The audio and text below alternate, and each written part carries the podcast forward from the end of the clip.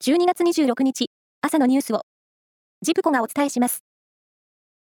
都道府県や政令指定都市の教育委員会などが昨年度に実施した公立小学校の教員採用試験の競争率は、全国平均で2.3倍で、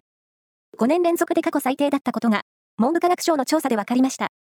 中学校や高校、特別支援学校などを含めた教員全体でも3.4倍で最低でした。車両の認証の不正問題で国内のすべての車種の出荷を停止したダイハツ工業は今日、完成車を製造する国内工場の生産をすべて停止します。ダイハツは来月いっぱい生産停止を続ける方針です。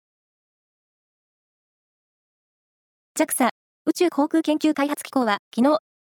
日本初の月面着陸を目指して飛行中の探査機、スリムを月の周回軌道に投入しました。探査機の状態は正常だとしています。着陸までは月の上空を周回して段階的に高度を下げていく必要があり、来月20日午前0時頃から降下を始め、月への着陸を目指します。昨日午後、愛知県安城市の国道で、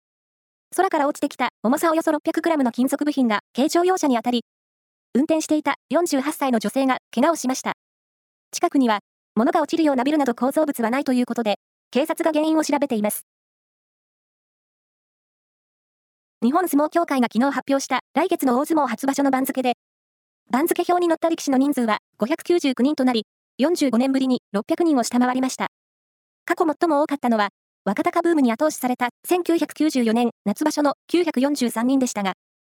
少子化などの影響による新弟子不足が浮き彫りとなりました。ちなみに、今年の新弟子検査の合格者は53人でした。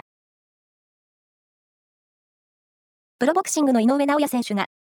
史上2人目となる2階級での4団体王座統一に挑む今日の世界タイトルマッチを前に臨んだ軽量をクリアし、体を仕上げることができたと自信を示しました。井上選手は、WBA、IBF の同じ階級の2団体統一チャンピオンであるフィリピンのマーロン・タパレス選手と、今日、東京で4団体王座統一戦を行います。以上です。